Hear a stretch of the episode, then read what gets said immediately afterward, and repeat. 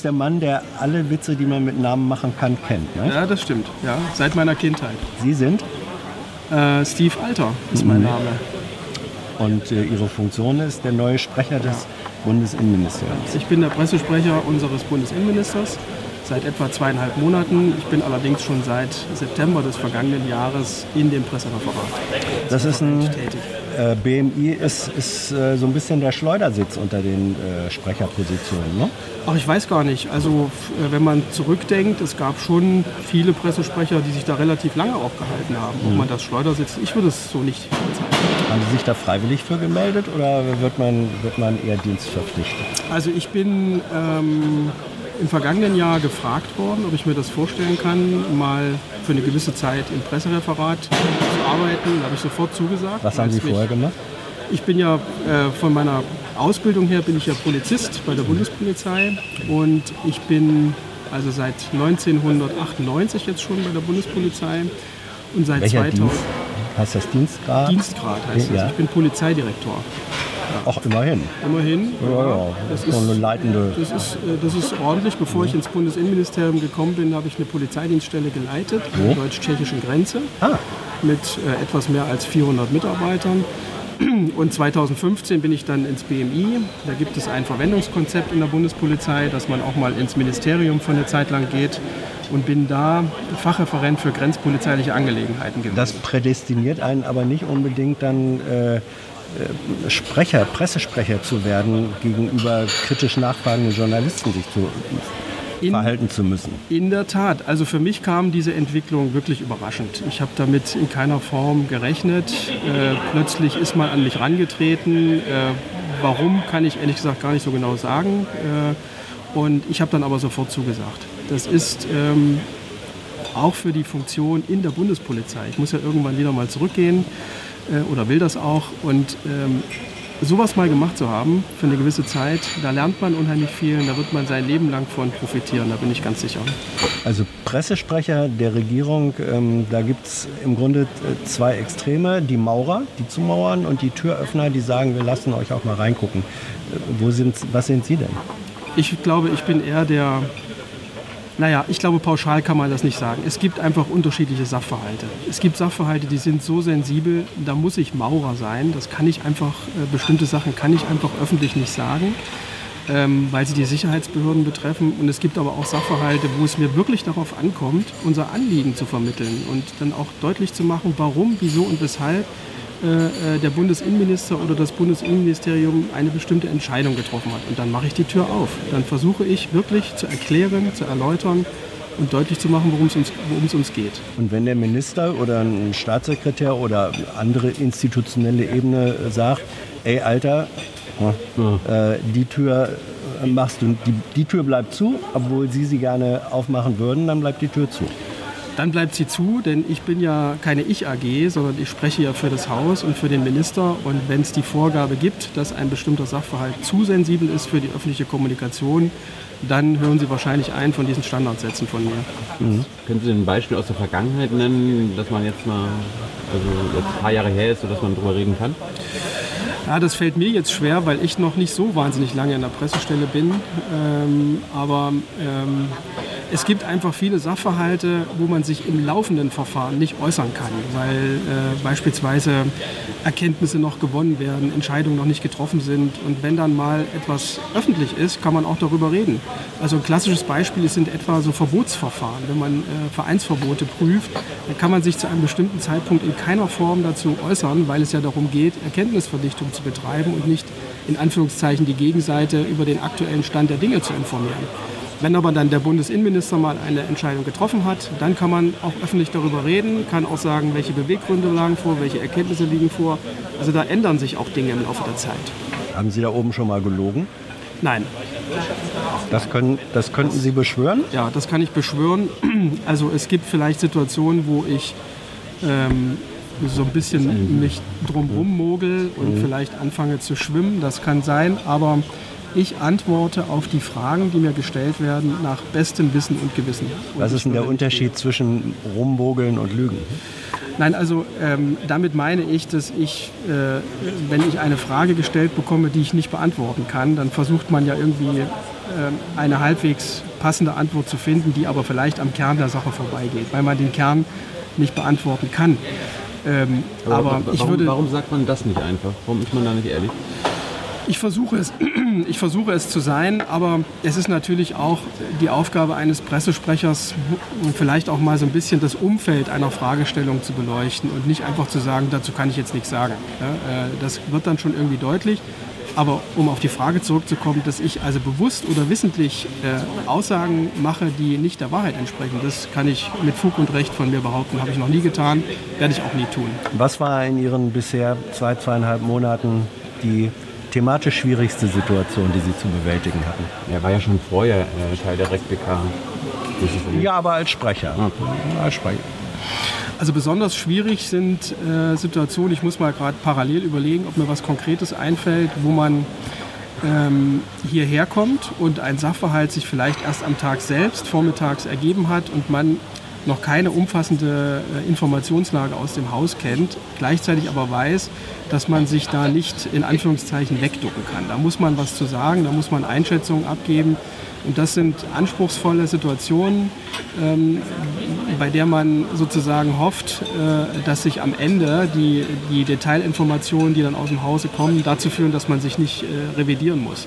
Das finde ich besonders schwierig. In vielen Fällen ist es ja so, dass man die Infos vorher hat und dann hat man seinen Korridor und kann daran, äh, kann daran sich orientieren. Beim Sprecher, bei manchen Sprechern hat man gelegentlich den Eindruck, die kommen eigentlich eher mit Bauchschmerzen äh, hierher, andere äh, mehr freudig. Wie ist der Vorfreude-Bauchschmerzanteil bei Ihnen? Also ich bin schon angespannt, wenn ich hierher komme, weil ich das äh, sehr ernst nehme und weil ich mir auch darüber im Klaren bin, äh, dass ich nicht für mich allein spreche, sondern für das gesamte Ministerium, letztlich auch irgendwie für den Geschäftsbereich des Ministeriums. Allein bei uns sind 1800 Mitarbeiter im Ministerium, die sich irgendwie vertreten fühlen wollen und, äh, oder positiv vertreten fühlen wollen. Insofern bin ich schon angespannt. Ganz am Anfang, das will ich auch ehrlich sagen, war ich ziemlich nervös. Das ist eine Situation, die man ja sonst so nicht kennt. Man weiß, Kameras laufen, alles, was man jetzt sagt, kann zu größeren oder kleineren Schwierigkeiten führen. Man kennt die Fragen nicht, also man ist da schon auch nervös am Anfang. Das ist bei mir so ein bisschen weggegangen. Äh, die Anspannung ist aber noch da. Also es ist keineswegs so, dass ich das hier irgendwie als Spaßveranstaltung verstehe und mich nur darauf freue, sondern es geht darum, möglichst viel unserer Inhalte möglichst zutreffend zu mhm. transportieren. Kannten Sie die Bundespressekonferenz vorher? Also gibt da schon ein paar Jahre länger auch online? Äh, ich gebe ehrlich zu, ich habe die Bundespressekonferenz äh, kennengelernt im Jahr 2015 oder 16. Ich weiß es nicht mehr ganz genau. Da gab es äh, ja relativ viele Pressekonferenzen zum Thema Grenzkontrollen und Migrationslage. Und das war natürlich etwas, was mich fachlich betroffen hat, weil ich ja der zuständige Fachreferent war. Und dann habe ich mir das auch angeguckt. Ne? Und verfolgen das eigentlich Leute im Ministerium, was Sie, was Sie da erzählen, oder können Sie einfach machen, was Sie wollen? Ähm, das wird verfolgt. Also ich bekomme regelmäßig Rückmeldungen ähm, zu dem, was ich hier gesagt habe, aber auch im Vorfeld sprechen wir uns ja ab mit den Abteilungsleitern häufig oder mit den Staatssekretären, manchmal auch der Minister, der auch nochmal zu bestimmten Sachverhalten seine Auffassung äh, zum Thema bekannt gibt, intern, die ich dann hier vertreten, zu vertreten habe. Und äh, aus der Tatsache, dass ich Rückmeldungen bekomme, und zwar unmittelbar, wenn ich wieder im Ministerium ankomme, schließe ich, dass das geguckt wird. Ja. Haben Sie Horst Seehofer schon mal äh, davon überzeugen können, dass Ihre Ansicht richtiger ist als seine? Nein, das würde ich auch nicht äh, versuchen. Ich meine, wir haben es mit einem Minister zu tun, der 2021 seit 50 Jahren Politik macht. Äh, und äh, ich selbst bin jetzt gerade 40 Jahre alt und äh, das würde ich nicht versuchen, äh, den Minister vom Gegenteil zu überzeugen. Was stattfindet, ist ganz normale Beratungsleistung. Also er fordert das auch ein, dass wir mal zu bestimmten Themen unsere Einschätzungen abgeben. Aber wenn er sich festgelegt hat, dann gibt es auch keine Diskussion mehr. Bis morgen. Dankeschön. Na Männer? Du hier und nicht auf dem CDU-Parteitag? Nö. No. Ja. No. Haben Sie jetzt hier wieder gefunden und machen weiter, ne? Ja. ja. Äh, Heute war Regierungspressekonferenz, ich habe mir auch Notizen gemacht, aber irgendwie sind die im Nirvana verloren gegangen. Dann muss jetzt der eigene Kopf Deswegen muss ich aber kurz den Kopf rausholen. Äh, heute ist ja Freitag, da wurden Termine vorgelesen. Irgendwie hält die Kanzlerin eine Wirtschaftsrede, dann ist sie irgendwie beim Internet Governance Forum. Und die Und- Weihnachtsbäume kommen. Und die Weihnachtsbäume kommen ins Kanzlerhaus. Gab es aber keine Fragen zu. Nö. Das fand ich sehr unterhaltsam. Gibt es noch Fragen zu den Weihnachtsbäumen? Weil ja immer gefragt wird, Und dann wo kam die herkommen. stille Nacht. äh, Ja, ja. wer glaubt Also noch an den Termin, Weihnachtsbaum? genau, so ein Termine vorgelesen. Und dann kam ziemlich, bitte? Wer kommt dann zu diesem Internetforum? Wenn du schon rhetorische Fragen stellst, Ja. dann beantworte sie gefälligst selbst. Auch chinesische Vertreter, das fand ich lustig. Ja, man, man Ja. könnte da jetzt den Scherz machen, dass im Internet Governance Forum über ein freies Internet mit chinesischen Vertretern gemacht wird. Natürlich. Könnte man. Ist unterhaltsam auf jeden Fall. Ja, man muss ja alle Seiten hören. Ich weiß jetzt, das Motto wurde, ja- wurde ein Motto genannt? The Great Firewall oder so? Nee, ne? Ja. I don't know. Tear this wall down oder sowas. Und dann äh, gab es halt dazu Fragen. Ja, und dann noch zu den Terminen gab es noch ein paar Fragen. Und dann gab es ein großes Thema, was heute im Raum stand. Nämlich sind im Internet Fotos aufgetaucht von äh, türkischen Panzern, also eigentlich deutsche Panzer, die an die Türkei geliefert wurden, also Leopardpanzer. Und die Fotos sollen von aus Syrien gemacht worden. Also steht der Vorwurf im Raum, dass die Türken deutsche Panzer in Syrien bei ihrem Angriffskrieg benutzen. Ja. Ach so, bei der Sicherheitszone herstellen nutzen. Entschuldigung. Äh, allerdings hat die Bundesregierung heute gar keine Lust gehabt, irgendwie darauf einzugehen, weil sind ja nur irgendwie Panzer in der Wüste, könnte ja überall sein. Sie haben keine eigenen Erkenntnisse. Keine eigenen Erkenntnisse. Also da, wo wir mit den Tornados rüberfliegen, Aufklärung machen und das dann an alle verteilen, da haben wir keine eigenen Erkenntnisse. Und Sie gehen davon aus, dass die Türkei, Aber nicht in der Ecke. Sie haben keinen Anlass davon auszugehen, dass die Türkei sich nicht an die Endverbleibszusage hält. Erklärung. Ja. Erklärung hält. Ja. Ja. Ja. Also derzufolge dürfen die Dinger eben nur in der Türkei sein. Und irgendwelche Fotos, von denen man nicht weiß, wo sie aufgenommen werden, begründen natürlich keinen Zweifel an dieser Wahrhaftigkeit. Das war jetzt aber auch keine spontane Reaktion, weil die Bilder Nee. sind ja schon äh, mehrere Tage alt. Ja. Ja? ja. Aber ich sag mal so, der. Also, was müssen die Türken eigentlich machen, damit die Bundesregierung mal ernst wird, böse wird? Ich stelle mir nur vor, wenn es Bilder von russischen Panzern auf einem Hintergrund, der aussieht wie die Ukraine, geben würde, ob man da dann sich irgendwie bemühen würde, eigene Erkenntnisse oder die von befreundeten Diensten. Was macht eigentlich der BND? Keine Ahnung. Nach Rechtsradikalen in der eigenen Organisation suchen, so wie alle Geheimdienste gerade im Moment. Die sind total überfordert, können leider keine. Ja, also wer mal gucken möchte, wie ein äh, Sprecher in Uniform sich äh, mit jedem Wort sein eigenes Schützenloch immer tiefer gräbt, wird heute fündig. Äh, dann bei dem Anlass gab es gleich die Frage, wie viele Deutsche sind überhaupt im Moment in der Türkei im Haft. Dann gab es irgendwie den Fall, dass irgendwie ein Anwalt der äh, deutschen Botschaft in der Türkei festgenommen wurde von den Türken. Ja, ein türkischer Anwalt, der für die deutsche Botschaft Ah, ich äh, arbeitet. Okay, ja. Ja. Echt Deutscher? Na, ist egal. Ja. Hm, ja richtig. Also ein türkischer Anwalt, der für die deutsche Botschaft arbeitet, wurde schon im Ein- Ein September, Terrorist. Also, weil, weil wurde schon im er September Erdogan- verhaftet. Ich was gegen Erdogan gesagt. Das ist Terrorismus. Ja, fast.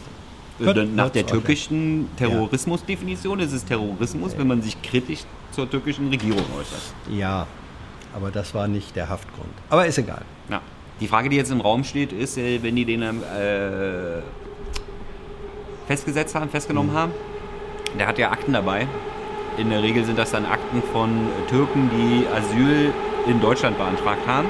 Ja, Also Leute, für die sich der türkische Geheimdienst dann sehr interessieren dürfte. durchaus. Ja. Dann ging es noch um Atomwaffen. Also Herr Maas ist ja gerade in Japan, der Außenminister ist draußen.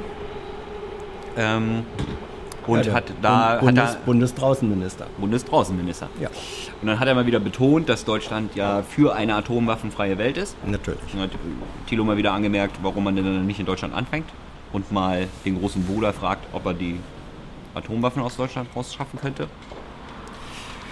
Tja, aber äh, also, äh, wenn dann alle gleichzeitig. Super Strategie. Jo. Was gab es noch so für Themen? Weihnachtsbäume war kein Thema. Aber Weihnachtsbäume, also ist jetzt offiziell die Vorweihnachtszeit eigentlich eröffnet, oder? Die Ja. Weihnachtsbäume im Kanzleramt ankommen. Man, man kommt nicht so. Und es wurde auch gesagt, Mal Urlaub machen, oder? wer, wer dann die. Was? Ihr wollt Urlaub machen? Nee, also, dann- kann man Urlaub machen, wenn die Weihnachtszeit so. angefangen ist. Ich würde sagen, Wir wollen immer Urlaub machen. Können doch nicht so oft. ich würde euch die Osterinseln empfehlen Jetzt Fanny. für den Weihnachtsurlaub. Ja, schon verstanden. Ich lach dann zu Hause im Keller. Äh, dann müssen wir hier noch Fake News aufklären. Ja, ich habe beim letzten Mal gesagt, dass Sonntag äh, das Interview mit Salman Rushdie kommt. Wir haben jetzt allerdings die Familienministerin gehabt, Frau Giffey. Und Frau das, Dr. Giffey. Frau Dr. Giffey. Und äh, Frau Dr. Gerügt Riffey. Aber naja, egal. Ja. Ähm, äh, und das war, fanden wir so gut, das Interview, dass wir das vorziehen. Mit dem Autor haben wir eh über das Autorensein geredet. Das hat jetzt nicht so einen tagespolitischen äh, Hintergrund. Ja. Also Deswegen- Rush, Rushdie kommt, aber er kommt später. Rushdie bleibt erstmal im Kasten Ja, im Stehsatz. und Giffey darf ins Internet. Wow. Wow. Sonntag. I know a lot of people want to send blankets or water. Just send your cash. Money, money, I want more money. I want, I don't even know why.